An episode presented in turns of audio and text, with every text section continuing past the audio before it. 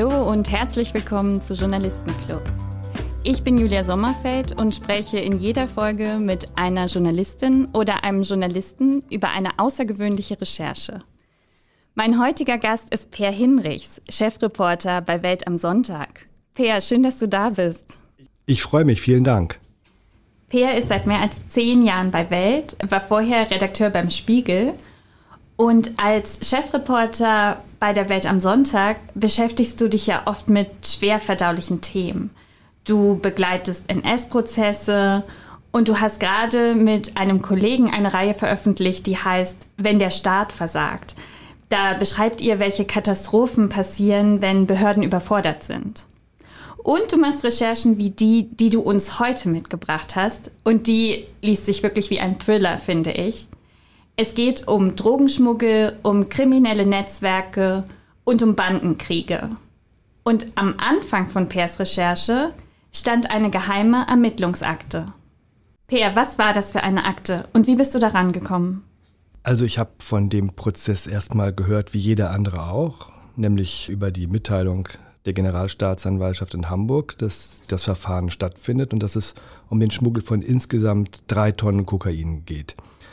Da habe ich mir schon gedacht, das ist ein sehr außergewöhnlicher Fall, dass, weil die Menge so groß ist. Diese drei Tonnen wurden in 14 einzelnen Ladungen nach Hamburg gebracht und dort am Hafen aus den Containern herausgenommen. Und ich sprach mit einem Anwalt über diesen Fall, mit dem ich eigentlich in einer ganz anderen Sache zu tun habe. Und da sagte er zu mir, ja, das in dem Fall verteidige ich auch.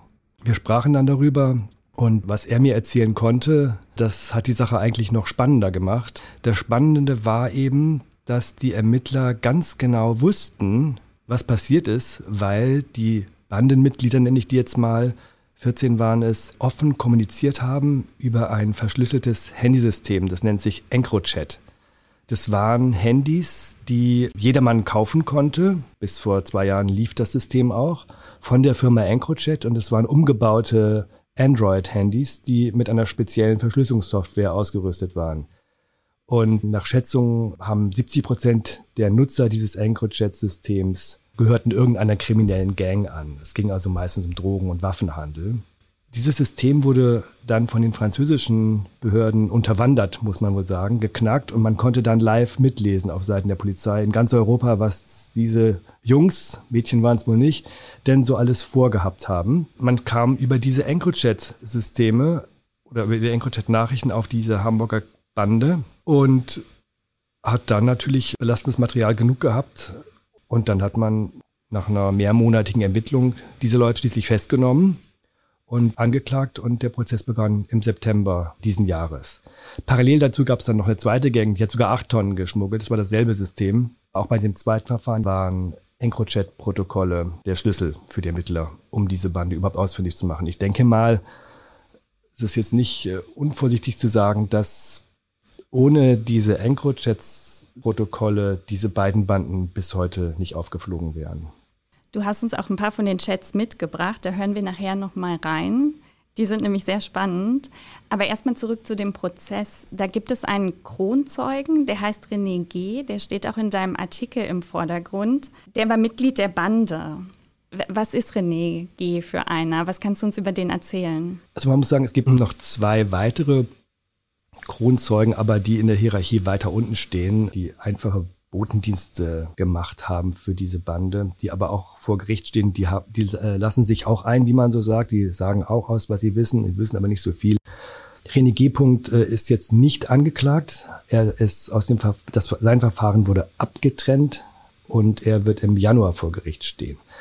Was ist er für einer? René G. ist in Norddeutschland groß geworden. Er ist auch schon früh kriminell geworden, kann man sagen, und äh, hat in der Bande so einen Mittelrang gehabt. Also er hat so unterstützende Sachen gemacht, Telefonate geführt, vielleicht hier und da mal einen Kurier organisiert, der Sachen von da nach dort bringt, mitgeholfen, Drogen aus dem Container herauszuladen, solche Dinge. René G. ist dann bedroht worden von einem der drei Anführer der Bande.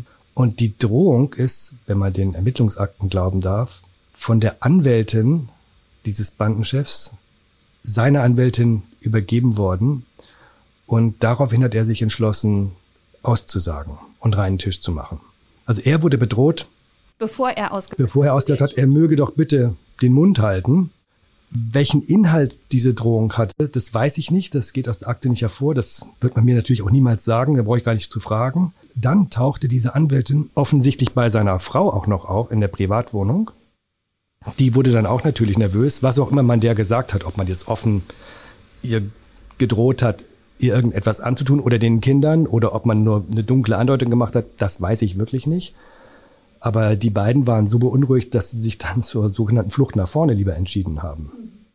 Sein neuer Anwalt war einem Polizeiprotokoll zufolge sehr entsetzt über das Gebaren dieser beiden Anwältinnen. Also das ist natürlich schon ein starkes Stück, dass die sich zum Gehilfen dieses mutmaßlichen Bandenanführers machen und Drohnachrichten weiterreichen. Das ist nicht Kernaufgabe eines Verteidigers, würde ich mal so sagen. Und dieser Bandenchef, der heißt Memo oder wird Memo genannt. Ich glaube, er wird heißt Memo genannt. anders. Der war auch derjenige, der René rekrutiert hat. René hatte eine kriminelle Vergangenheit, war aber aus dem Gefängnis wieder raus und kannte diesen Memo aus dem Gefängnis, nicht wahr? Und der hat ihn eines Tages angesprochen und hat gesagt, er hat ein klares Ziel, er will Hamburg zu Miami machen. Ja, das hat er gesagt. Das war so, René hat versucht, ein neues Leben anzufangen, hat eine Ausbildung begonnen und war bei der Berufsschule und eines Tages stand Memo bei ihm vor der Tür.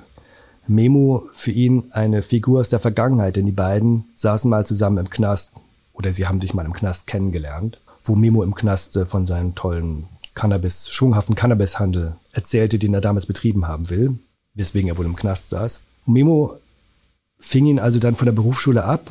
René ging gerade raus. Man kann sich das, glaube ich, wirklich wie eine Filmszene vorstellen. Jedenfalls hat René das so erzählt. Und sagte zu ihm, Mensch, René, willst du nicht mal wieder richtig Geld verdienen? Und dann ging er mit ihm zusammen zum Auto und zeigte auf den Ersatzreifen und im Ersatzreifen war ein Bündel von, von Drogen drin. René hat nicht lange gebraucht, um da wieder Ja zu sagen. Ja, er hat sich dann verführen lassen, von Memo wieder anzufangen oder wenn man es anders ausdrücken will, er hat sich dann entschieden, diesen vermeintlich bürgerlichen Weg, den er einschlagen wollte, wieder zu verlassen und ins doch deutlich lukrativere, wenn auch gefährlichere Drogengeschäft zurückzugehen. Und Memo hat ihm gesagt, tatsächlich, ich mache Hamburg zu Miami. Das sind natürlich so Sprüche, die die klopfen, ja, die so, die sie selber aus Filmen vielleicht aufgeschnappt haben. Also natürlich ist Hamburg nicht Miami, kann ja gar nicht sein. Ne? Aber in der Tat, wenn man jedenfalls den Ermittlungen glauben will, hat Memo dann einen schwunghaften Kokainhandel aufgezogen. Also er hat die Einstiegsdroge Cannabis verlassen und ist selber sozusagen, hat sich selber befördert in den Kokainhandel, der nun wirklich ein paar Nummern größer ist. Die Verdienstspannen aber längst auch noch viel, viel größer sind, das darf man nicht vergessen. Das Kokain versiebenfacht sich ja im Wert von, vom, äh, von Südamerika, Mittelamerika nach Hamburg. Also es, eine Schifffahrt macht das Kokain siebenmal bis zehnmal so teuer, wie es vorher war. Naja, da wollte er dann mitmachen und das, das hat er dann mit René zusammen und den anderen zusammen gemacht. Die Bande hat sich dann so ganz arbeitsteilig aufgestellt, also wie eine kleine Firma im Grunde genommen. Und äh, bei allem Bandengehabe und Gangstergeschnacke, was man so in diesem Chatprotokoll nachlesen kann, handeln die natürlich rational. Das, ist natürlich eine Veranstaltung, wo, wo Sachen koordiniert werden müssen, wo man Lieferanten braucht, wo man jemanden braucht, der Zugriff hat auf Container-Terminal-Daten, wo man einen Container so, sogenannt freischalten kann, dass man ihn rausnehmen kann aus dem Hafen. Da braucht man einen Logistikunternehmer, da braucht man einen Fahrer, da braucht man eine Halle, wo man das Ding abstellt außerhalb des Hafens. Solche Dinge müssen alles organisiert werden, die Leute müssen bezahlt werden. Sie kriegen, wie ich finde, lächerlich wenig Geld für das, was sie tun. Angesichts der Summen, die da im Spiel sind, kriegt der Fahrer dann vielleicht mal 1000 Euro, wenn er den ganzen Container rausschleppt, aber da sind eine Millionenladung drin der setzt ja alles aufs Spiel. Ich weiß, verstehe gar nicht diese Leute, warum sie das für so wenig Geld machen, was der Sinn dabei sein soll, wenn man dafür jahrelang im Knast landen kann. Das ist ihm dann ganz gut gelungen, das muss man wohl so sagen. Es hat ja dann funktioniert, nicht? Solche Art von Geschäftsbeziehungen hatte die Bande ja auch zum Hamburger Containerbetreiber HHLA. Da hast du uns den Chat mitgebracht, wo sich eine Martha mit einem Kontakt unterhält äh, von der Bande Sie hat nämlich die Bande beim Schmuggeln unterstützt und ihre Aufgabe war es offenbar, den Zoll von den Containern fernzuhalten. Das geht aus einem EncroChat-Protokoll vom 4. April 2020 hervor, wo Martha über einen Zollbeamten spricht, den sie nur E nennt. Die Frau hat einem Komplizen geschrieben und auch genau geschildert, um welchen Container es ging. Und diesen Chat haben wir einmal einsprechen lassen. Der Hurensohn wollte uns wieder hochgehen lassen. Ich habe die Nummer nicht. Einer von dem Tag wurde kontrolliert und der andere nicht. Musst mir später bitte mal die Nummer geben. Oder ich gebe dir die vom Kontrollierten, aber heute Abend dann erst. Was meinst du? Wer? E? An welchem Tag? Die 400? Meinst? War das 25.02.? Bei einem war die Zollfahndung dran. Ja, meine Ehe. Hier hören wir, wie eine Angestellte der HALA, wie wir in Hamburg sagen, der Hamburgischen Hafen- und Lageraktiengesellschaft, also eine Frau, die für einen Containerbetreiber im Hafen arbeitet, mit einem aus dieser Gruppe spricht. Das ist aus mehreren Gründen interessant. Zum einen hat also diese Frau Kontakt zu einem Bandmitglied, das Kokainschmuggel betreibt. Dann hat sie nicht nur Kontakt zu ihm, sondern kommuniziert auch noch über EncroChat mit ihm, hat also auch so ein, in Anführungszeichen, Verbrecherhandy. Und zum Dritten gibt sie ihm dann auch noch sensible Informationen preis über Zollfahndungsmethoden. Also auf ganz gut Deutsch verrät sie jetzt gerade ihren Arbeitgeber und kooperiert mit einer Bande, die Kokainschmuggel betreibt. Das ist natürlich ein starkes Stück. Ich habe bei der Staatsanwaltschaft nachgefragt, der Name, der Klarname der Frau und ihr Geburtsdatum liegt mir vor. Was denn eigentlich mit dieser Dame gerade ist? Ist sie in Untersuchungshaft oder wird nach ihr gefahndet? Ist sie flüchtig? So eine Frau ist ja hochinteressant. Die Staatsanwaltschaft hat mir dazu keine Auskunft gegeben. Was mit ihr ist, wo sie sich jetzt gerade befindet, das weiß ich nicht. Ich nehme allerdings eher an, dass sie im Untersuchungsgefängnis sitzt, als dass sie sich nach Südamerika abgesetzt hat. Würde ich jetzt mal jedenfalls vermuten, dass es so ist. Aber irgendwann wird es schon rauskommen. Wenn wir bei dieser Frau sind, dann sind wir natürlich bei einem der großen, wirklichen, ernsthaften Probleme der organisierten Kriminalität. Denn eins ihrer Markenzeichen ist ja, dass sie sich krakenartig sozusagen in die Gesellschaft und in die Legalwirtschaft ausbreitet. Das heißt, sie versucht, Beamte, Angestellte in Containerterminals zu korrumpieren. Sie sucht nach Verbündeten. Sie braucht Verbündete, um ihre Geschäfte abzuwickeln. Und wenn wir beim Drogenhandel jetzt bleiben, bei unserem kleinen Beispiel im Hamburger Hafen, dann braucht sie eben korrupte Spediteure, korrupte Lkw-Fahrer und korrupte Hafenmitarbeiter. Diese Hafenmitarbeiter sind aber dafür da, dass im Hafen alles richtig abläuft. Ja? Sie haben offizielle Funktionen dort. Und ein Hafen ist seit dem 11. September auch ein Hochsicherheitsgebiet geworden. Also das ist eigentlich ein Bereich, der sehr viel engmaschiger kontrolliert wird, als das noch vor 15 Jahren, 20 Jahren der Fall war. Es ist also besonders kritisch und beunruhigend, wenn es solche Leute schaffen, Verbündete auf unserer Seite, hätte ich es fast gesagt, zu finden. Ich will mal kurz zu dem anderen Fall rüberspringen. Dieser zweite Fall, der auch in Hamburg verhandelt wird, wo es um insgesamt acht Tonnen geht, also mehr als das Doppelte.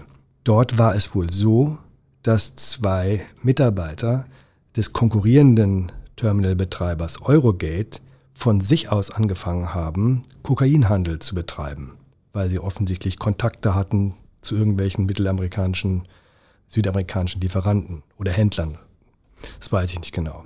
Die haben sich dann an die Spitze eines kleinen Netzwerkes gesetzt und andere Gangmitglieder rekrutiert und haben dann angefangen, den äh, Handel zu organisieren. Und weil sie nun mitten im Herzen dieses Containerbetreibers Eurogate saßen, war es ihnen ein leichtes, einzelne Container herauszupicken, freizuschalten und die nach Belieben aus dem Hafen rein und rauszubringen. Mir liegt die Anklageschrift vor in diesem Fall. Und bemerkenswert fand ich, dass die Staatsanwältin, die diese Anklageschrift geschrieben hat, bei dem mutmaßlichen Kopf dieser Bande geschrieben hat, ja, er hat ein Einkommen bei Eurocate gehabt, in leitender Funktion auch noch als Teamleiter, in Höhe von 92.000 bis 98.000 Euro im Jahr. Das hat sie bei sonst keinem anderen reingeschrieben. Und man erkennt so ein bisschen, jedenfalls lese ich das heraus, das Erstaunen dieser Frau, dieser Staatsanwältin, wie jemand, der doch ein wirklich gutes Gehalt hat, auch in einer Stadt wie Hamburg, ein gutes Gehalt hat, alles aufs Spiel setzt um äh, Gangster zu sein, um Kokain zu importieren, wo es doch gar keine Notwendigkeit gibt, ja. Das ist einfach jemand, der studiert hat, der äh, einen tollen Job hat und der wendet sich nun also dieser Branche zu. Natürlich ist die Antwort dann verhältnismäßig einfach. Der hat Millionen verdient. Schlicht und ergreifend. behaupte ich, in der, Sta in der Anklage steht was von 300.000 Euro. Ich bin ganz sicher, dass das sehr, sehr viel mehr ist bei acht Tonnen Kokain. Das werden schon Summen sein. Und wenn er das nicht nur 300.000 verdient hat, sondern wie ich annehme und wie ehrlich gesagt andere Leute auch annehmen, ich habe mich auch mit Anwälten dazu unterhalten, dann hat er, wenn er nach, tja, 12, 14 Jahren aus dem Knast kommen sollte, oder wenn er zwei Drittel hat nach acht, neun Jahren, dann hat er wenigstens dieses Geld noch, wenn er es denn vernünftig irgendwo angelegt hat und niemand darauf Zugriff hat oder Zugriff haben möchte. Das ist dann die Risikoabwägung, die solche Leute hoffentlich wenigstens machen, dass sie, wenn sie geschnappt werden, ihre bürgerliche Existenz vernichtet wird, dann irgendwo ein, zwei, drei Millionen rumliegen haben. Aber wie gesagt, sie haben dann keine Freunde mehr und keine Familie und sitzen dann mit diesem Geld irgendwo rum und können das wahrscheinlich auch nicht so richtig ausgeben, weil es ihnen jemand abspenstig machen möchte, der glaubt oder behauptet, er hätte noch Schulden bei ihm. Also wenn man das einmal durchdenkt, dann ist das eigentlich eine Sache, die sich nicht wirklich lohnt, finde ich jedenfalls. Lass uns gleich noch darüber reden, wie das Schmuggeln konkret ablief. Erstmal würde ich aber gerne noch ein paar Sachen über dich erfahren, denn hier im Podcast geht es ja nicht nur um die besten Geschichten, sondern auch um die Journalisten dahinter.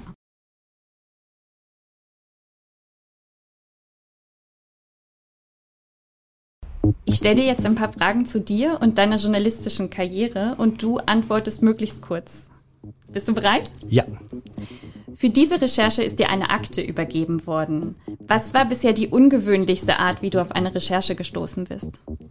Manchmal ist es so, dass jemand eine Andeutung macht oder was aus Versehen erzählt. Das ist mir schon mal passiert, dass mir ein Anwalt aus dem NSU-Prozess von einem irren Fall erzählt hat, von einer riesigen Steuerhinterziehung in Millionenhöhe. 14 Millionen Euro hat der Mann unterzogen. Und dann sagte ich, wie bitte? Das ist ja mehr als Höhnes, ja? Und äh, das ist ja ein toller Fall. Und dann merkte er, oh, das ist ja, jetzt ist der Mann ja interessiert an meiner schönen Geschichte, die ja eigentlich geheim bleiben sollte. Steuerhinterziehungssachen sind, landen selten vor Gericht und wenn, dann werden sie niemals bekannt gegeben, was eigentlich auch schon wieder äh, nicht richtig ist. Kurz und gut war ich dann beim Landgericht Stade, wo dann der frühere Besitzer des Heideparks Soltau vor Gericht stand, weil der nämlich beim Verkauf seines Heideparks so viel Geld verdient hat, dass er zu wenig Steuern dafür bezahlt hat und habe eine Geschichte geschrieben. Ich bin dann aber doch noch mit dem Anwalt gut auseinandergegangen. Wir sind jetzt immer noch, äh, haben noch einen guten Kontakt zusammen. Also man muss sich dann manchmal, ich will nicht sagen gegen eine Quelle stellen, aber man muss manchmal versuchen, das journalistische Interesse abzuwägen mit den Interessen einer Quelle, die es auch gibt. Ich kann jetzt nicht anfangen, eine Geschichte nicht zu machen, nur weil es irgendjemand nicht gefällt, wenn es eine Geschichte gibt tatsächlich oder einen Vorgang wie einen Strafprozess. Also da muss man schon, schon dranbleiben. Und wenn du dich wie hier durch tausende von Aktenseiten wühlen musst, wie behältst du deine Konzentration? Kaffee oder Cola? Ja, Kaffee. Ich bin mir der Kaffeetrinker. Also das sind, glaube ich, 10.000 Seiten. Diese Akte hat kein Anwalt vollständig gelesen, weil es geht nämlich nicht. Es geht einfach nicht. Also ich versuche mir auch nur, versuche nur die Nuggets zu finden, sage ich immer. Also die kleinen Goldstückchen, die kleinen interessanten Geschichten, die für das Ganze stehen. Und da hilft es, wenn man die Anklageschrift hat mit dem wesentlichen Ergebnis der Ermittlung, also die vollständige Anklageschrift, die sich auf die Akteninhalte bezieht. Und da versuche ich, die interessanten Personen zu finden, an denen man entlang eine Geschichte erzählen kann. Dieser Kokaintext, das ist vielleicht ein Prozent von der ganzen Akte. Es sind unfassbar viele Geschichten drin, aber ich musste ja eine Figur finden. Und die Figur des, des Drogenhändlers René G., der mal Drogenhändler war, dann sich für ein bürgerliches Leben entscheiden wollte, dann wieder zurückgegangen ist oder zurückgegangen wurde, wie auch immer, äh, die fand ich so interessant, dass man an dem entlang die Geschichte erzählen konnte. Und so konnte ich diesen, diesen Datenberg besser, Aktenberg besser bewältigen. Was liest du abends auf der Couch lieber? Ein Roman oder Akten im feinsten Juristendeutsch? Um Gottes Willen ein Roman. Welcher Charakter darf in einem Krimi oder in einem Thriller nicht fehlen? Der Verräter. Digitale oder dunkle Gasse? Wo trifft man eigentlich Informanten? Digitale. Welche Recherche ist dir am meisten in Erinnerung geblieben und warum? Ich glaube, das war der Fall Staufen in Freiburg. Das war ein fürchterlicher Fall von sexuellem Missbrauch, wo die eigene Mutter ihr Kind sexuell missbraucht hat und es dann mit ihrem Freund anderen Männern im Internet zum Kauf angeboten hat, sodass diese Männer sich auch an diesem Kind gegen Geld vergehen konnten. Das hat mich doch schon sehr beschäftigt, muss ich sagen. Und wenn du dich den ganzen Tag mit solchen unvorstellbaren Verbrechen beschäftigst, wie schaltest du dann abends ab? Ja, also das muss ich sagen, ich nehme das jetzt nicht mit oder so. Also das darf man auch nicht übertreiben. Es, natürlich bin ich ein empathischer Mensch und mir tut es leid, wenn ich das lese, aber ich bin kein unmittelbar Beteiligter an diesem ganzen Prozess. Ich bin ja nicht der Verteidiger von dem Jungen, sondern ich bin externer Beobachter und lese mir das durch und berichte das. Aber ich bin nicht so nah dran, dass es mich unmittelbar noch stärker berühren könnte. Lass uns zurück zum Kokain kommen. Du hast schon darüber gesprochen, dass es sehr, sehr lukrativ ist, dass man sehr viel Geld damit verdienen kann. Du hast vorhin auch angedeutet, dass sich der Wert versiebenfacht, glaube ich, sobald das Kokain in Europa ankommt. Kannst du was über die wirtschaftliche Bedeutung sagen? Das ist ein Milliardengeschäft, klar. Ein weltweites Milliardengeschäft. Und diese Versieben- bis Verzehnfachung, das kommt es immer darauf den Reinheitsgehalt an. Es kommt so zwischen 80, 90 Prozent kommt ja hier an, also Reinheitsgehalt und dann streckt man es runter auf ja, 40, 50 Prozent. Da, da ist dann die nächste Gewinnspanne drin. Es ist einfach wahnsinnig einträglich deswegen, weil es eine große Gier nach diesem Pulver gibt. Also wir sprechen ganz viel über Banden und Netzwerke und natürlich dann diese Mafia-Organisationen in Mittel- und Südamerika und in Mexiko. Mexiko ist in Teilen ein Failed State, ja, weil da werden Journalisten und Polizisten ermordet en gros. Also die haben Zehntausende Morde im Jahr aufgrund von Kokainschmuggel und konkurrierenden Banden. Das ist unvorstellbar für uns, ja, unvorstellbar. Wir sprechen viel über die kriminelle Seite, aber wir sprechen sehr wenig über die Nachfrageseite. Denn die bringen sich ja nicht auf Spaß um, sondern die bringen sich um, weil da ein wahnsinniger Profit zu machen ist. Und warum ist der Profit zu machen? Natürlich, weil es verboten ist. Dadurch ist das Ding, ist das Zeug so teuer. Diese ganzen Fälle von hochgenommenen Lieferungen, diese beiden Fälle, über die wir gesprochen haben, die sind ja durchgegangen. Die sind ja nur im Nachhinein, Nachhinein nachvollzogen worden von den Ermittlungsbehörden. Aber die sind ja in den Nasen von irgendwelchen Leuten gelandet. Aber es gibt ja auch Fälle, wo sie so eine Tonne äh, finden oder ein paar hundert Kilo oder so. Ja? Dann stellen sie sich dahin und sagen, ja, das haben wir jetzt gefunden, der Zoll. Diese ganzen Drogenfunde, tonnenweise, und jedes Jahr sind es mehr in Hamburg, haben keinen Einfluss auf die Preisentwicklung des Kokains auf der Straße. Überhaupt nicht. Das heißt, man nimmt nur die Spitze des Eisberges überhaupt weg. Das ist alles nichts. Es kommt das Hundertfache wahrscheinlich an. Das ist absoluter Irrsinn, der da passiert. Und das ist natürlich auch von den Kartellen jedenfalls einkalkuliert, dass so ein bisschen mal verloren geht. Ja? Oder von den Netzwerken darunter. Kokain ist eine Droge, die sehr stark nachgefragt wird, und zwar interessanterweise hauptsächlich in Europa, Nordamerika und in Japan. Nämlich in den Gesellschaften, in denen die Marktwirtschaft oder von mir aus der Kapitalismus das Sagen hat. Das ist eine leistungssteigernde Droge, offensichtlich in erster Linie konsumiert von Leuten, die entweder entspannen wollen oder die es brauchen im Job. Niemand konsumiert Kokain in Afrika. Und in Südamerika lutschen sie vielleicht auf Coca-Blättern herum, aber sie werden niemals sich äh, das Zeug in die Nase schnupfen. Machen die nicht. Das ist ein wirklich ein exklusives Ding von Nordamerikanern, Europäern und Japanern. Das finde ich sehr interessant. Und darüber sollte man eigentlich viel mehr schreiben, als nur über die Drecksarbeit, die die Kartelle und die, äh, diese kriminellen Netzwerke betreiben, um das Zeug dann eben in der Toilette des Edelclubs abliefern zu können. Ich will trotzdem noch mal kurz über das sprechen, was du gerade als Drecksarbeit bezeichnet hast. Wie funktioniert das genau? Wie muss man sich das vorstellen? Also da kommt so ein Container im Hafen an. Was macht die Bande dann, um das Kokain da rauszukriegen? Wie funktioniert der Schmuggel an sich? Also da gibt es natürlich verschiedene Methoden, wie man das macht. Äh, und jede Bande hat so ihre eigenen eigene Methoden und ihre eigenen Mechanismen. Das hängt ja auch davon ab, wo man welche Leute kennt und wie, das, wie gut das dann funktioniert. Grundsätzlich heißt die Methode Rip-Off. Das Kokain wird in eine Legalladung, wie man das so sagt, eingefügt, versteckt. Ein Container mit Bananen. Mhm. Das ist ja der Klassiker, da sind die tatsächlich in der Bananenkiste drin. Oder ein Container mit was weiß ich, kann alles Mögliche sein. Erbsendosen. Dann sind die zum Beispiel nicht jetzt nicht in der Erbsendose, sondern sind die in den Hohlräumen des Containers versteckt. Da sind überall so Hohlräume oder Kühlklappen von, von Klimaanlagen, da kann man das dann so reinstecken. So, dann ist es halbwegs gut versteckt, vielleicht nicht auf den ersten Blick, aber natürlich könnte man das finden. Dann geht es darum, wenn das also der Mittelsmann in mittelamerikanischen Hafen versteckt hat. Dann geht es darum, dass man es dann wieder rausholt. Dann wird es etwas schwieriger. Dann muss der Container aus dem Hafen raus. Man kann es da nicht auseinandernehmen. Denn die Legalladung muss in der Regel dann fast vollständig rausgenommen werden. Das heißt, man lässt den Container zu und guckt, dass man den ganzen Container irgendwie Ganz aus genau. dem Hafen rauskriegt. Der muss raus. Das heißt, der muss freigeschaltet werden. Der kann nicht einfach so rein und raus, sondern das äh, weiß das System, die Computersysteme von HHLA und Eurogate wissen, wo der Container zu jeder Zeit ist. Das heißt, der muss freigeschaltet werden. Das passiert auch jeden Tag wahrscheinlich 100.000 Mal, damit er dann rausgenommen werden kann, die Ladung entnommen werden kann. Das können ja auch einfach Bananen sein in der Regel. Aber weil es ja bei uns jetzt nicht um die Bananen geht, sondern um das Koks, muss der Container dann wieder zurück. Und zwar mit der Legalladung. Die wird nämlich dann ja von jemand anders eigentlich rausgeholt. Das heißt, da muss der Container wieder an einen, genau den Ort zurück und niemand muss, darf Verdacht schöpfen. Und man muss die, die Röntgenanlage, die Zollkontrolle, die muss man möglichst umgehen. Da kommt unsere Freundin Martha M. ins Spiel, Die die, die. Steuern offensichtlich, offensichtlich Einfluss nehmen kann darüber, welcher Container nun da reinkommt und welcher nicht. Oder man versucht Legalladung zu finden, bei der es die Röntgenstrahlen schwer haben, das Kokain aufzustöbern. Das ist zum Beispiel bei Ananasfruchtfleisch der Fall.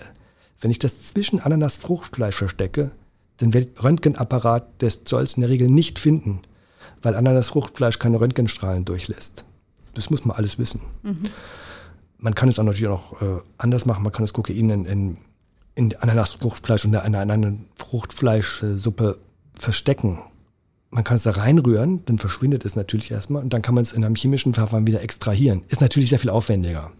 Sozusagen fast schon todsicher, also ich spüre es nicht auf, aber ich muss dann natürlich mir Mühe geben, dann das Kokain in einem chemischen Verfahren von dem Fruchtfleisch zu trennen. Das Problem bleibt natürlich, der Container muss raus aus dem Hafen. Das ist immer so.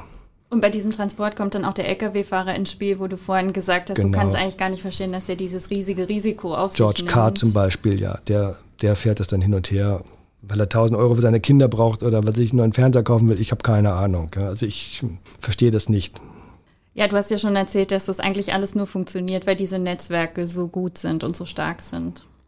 Ja, gut und stark, die sind jetzt vor allen Dingen gerissen. Die sind skrupellos und gerissen. Und sie haben in dem Sinne Mut, dass sie es einfach machen. Und dabei sind sie dann erfolgreich. Der eine, Ashraf M., glaube ich, heißt der, hat ja mal selber in einem Chat philosophiert über seine Rolle als Logistiker und benutzt da so eine Art Beraterdeutsch. Er selber mal laut Anklageschrift paar Semester Wirtschaftsrecht studiert in Hamburg und spricht dann also von Prozessen und von Logistik und fabuliert da so ein bisschen über seine Rolle, als ob er selber eigentlich bei Eurogate arbeiten würde und nicht in einer illegalen Bande sich als Logistiker betätigen würde, der dafür zuständig ist, dass das Kokain rein und also rauskommt aus dem Hafen in erster Linie. Also das sind schon Leute, die zum Teil dann äh, auch einen akademischen Background haben, jedenfalls schon mal eine Universität von, von innen gesehen haben und die dann ihr Wissen dann eben dort auch anwenden oder jedenfalls strategisch denken können und versuchen, diese ganze Sache so aufzuziehen, als sei es ein legales Geschäft und das versuchen, das zu rationalisieren und dieses Bandendeutsch da etwas rauszunehmen und der ganzen Sache so einen, so einen professionellen Anstrich zu geben. Ja. Also daran merkt man schon, dass an dem Eurogate-Betreiber, der ja an dem anderen Verfahren auch tätig gewesen ist, dass das mittlerweile auch Leute anzieht, die jetzt keine geborenen Verbrecher oder sowas sind, sondern die sich entschieden haben, einen Weg einzuschlagen, der ihnen jetzt nicht unbedingt vorbestimmt gewesen ist aufgrund ihrer Herkunft, ihres sozialen Status oder warum auch immer man sonst äh, mit Drogen handelt. Das ist so interessant wie auch gefährlich, weil je schlauer die Leute sind, desto schwieriger ist es, ihnen das Handwerk zu legen. Man findet in den Chats in der Ermittlungsakte aber auch andere Sprache. Man, man findet auch diese typische Gangstersprache, die man eigentlich eher aus Filmen kennt. Wir haben dazu ein Telefonat einsprechen lassen, was am 25. Februar von der Polizei aufgezeichnet wurde, wo sich zwei Bandenmitglieder darüber unterhalten, wie sie 5000 Euro aufteilen wollen. Hassan, von den 3000, ne? Ist ja Hälfte Hälfte zwischen mir und dir. Digga, entspann dich, Digga. Warte, weißt du, was gerade abgeht, Digga? Was denn? Sie sagen alle, er hat selber gehandelt. Kann doch nicht sein. Ich habe doch ge... Digga, haben Sie doch gesagt, wenn Sie den Scheiß geben, das Werkzeug, dass er gehen soll. Genau, das war ja die Vereinbarung. Ja, also, Sie sollen Scheiße fressen. Mann, Sie können mir einen blasen. Paulo soll Scheiße fressen. Ich habe auch Paulo angeschrien. Sie können mir einen blasen. Ja, Digga, sollen Sie gar nicht bei mir anfangen. Ja, Ich habe die Zettel da. Der Typ hat sie mir doch geschickt. fertig, egal, scheiß drauf jetzt. Es ist deren Problem, nicht mein Problem. Ja, dann klär's mit Paulo, diesem Lutscher. Ich schwör's dir. Alles gut. Wie gesagt, nimm 500 von den 3000 und gib sie Mama. Von den was? Von den was? Oh Mann, die 3000, die übrig geblieben sind, sind dich 1,5, dir 1,5, mir. Welche? Du hast doch 5. Ja, Du gibst doch den Hundesohn 2. ja. 3000 bleibt. Ich geb ihm doch gar nichts mehr. Warum? Nein, Mann, Digga, wie machst du denn? Nein, nein, gib ihm, dann habe ich meine Ruhe. Dann ist es unsere Schuld. Bitte, gib ihm und gut ist. Tu, was ich dir sage. Ja, okay. Schon ein Traum, wenn man es liest. Man glaubt es ja gar nicht, dass die genauso reden wie in Four Blocks oder äh, wie Bushido redet, wenn er einen auf dicke Hose macht.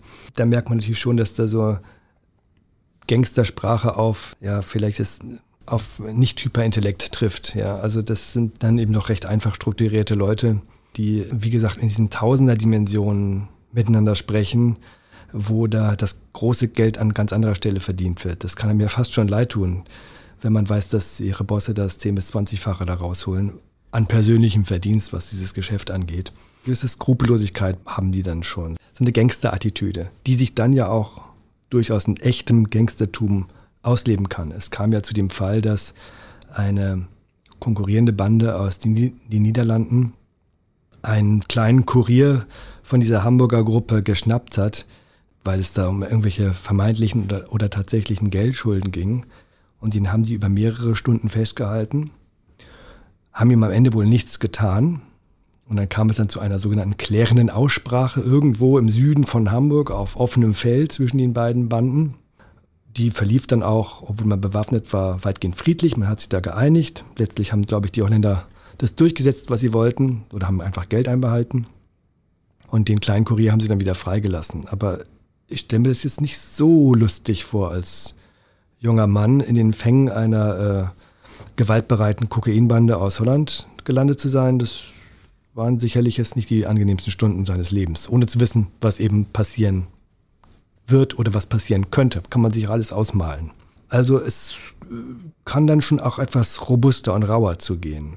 Wir dürfen nicht vergessen, dass ähm, in den Anchorage-Chats natürlich auch nicht alles drin steht. Also eine, die ganze Wahrheit ist vielleicht noch blumiger oder noch vielfältiger oder es gibt vielleicht noch viele andere Geschichten, die da äh, zu erzählen wären. Wir haben nur jetzt erstmal ein Bild, was sich aus diesen Chatprotokollen ergibt. Was tatsächlich noch mehr passiert sein könnte, das, das, das wissen wir nicht. Aber allein das, was wir haben, gibt schon einen sehr tiefen Einblick in die Welt und die Denke dieser Männer. Du hast ja vorhin erzählt, dass René G. bedroht wurde von, den, von dem Bandenchef und sich dann dazu entschlossen hat, vor Gericht auszusagen.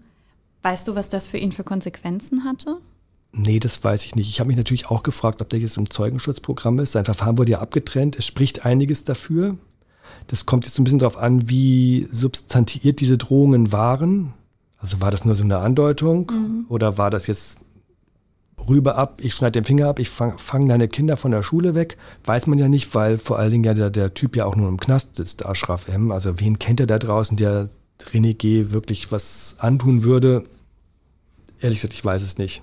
Das wird sich vielleicht in der Gerichtsverhandlung, die Anfang Januar beginnen soll, klären, wenn nach seinen persönlichen Verhältnissen gefragt wird, dann wird das möglicherweise Thema sein, wenn er im Zeugenschutzprogramm sein sollte. Sicher ist, dass er jetzt in Untersuchungshaft ist. In welchem Gefängnis auch immer, da würde es ja anfangen. Wenn man, wenn man wüsste, er wäre jetzt nicht in Hamburg, sondern in Celle oder ich weiß nicht sonst wo, dann wäre das natürlich schon mal ein Hinweis darauf, dass er besonders geschützt werden soll, sagen wir mal so. Das heißt aber, du wirst die Geschichte weiterverfolgen. Ja, das möchte ich jetzt schon, ja. Also René G. interessiert mich jetzt schon. Dann sind wir gespannt. Vielen Dank, Per, dass du heute da warst. Sehr gerne. Es hat mich sehr gefreut. Und falls ihr mehr von Per hören wollt, dann lege ich euch den Podcast Attentäter von Welt ans Herz. Da ist er in der letzten Folge zu Anders Breivik zu hören.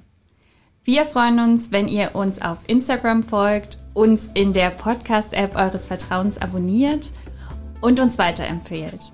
Und natürlich auch, wenn ihr in der nächsten Folge von Journalistenclub wieder dabei seid. Bis dann!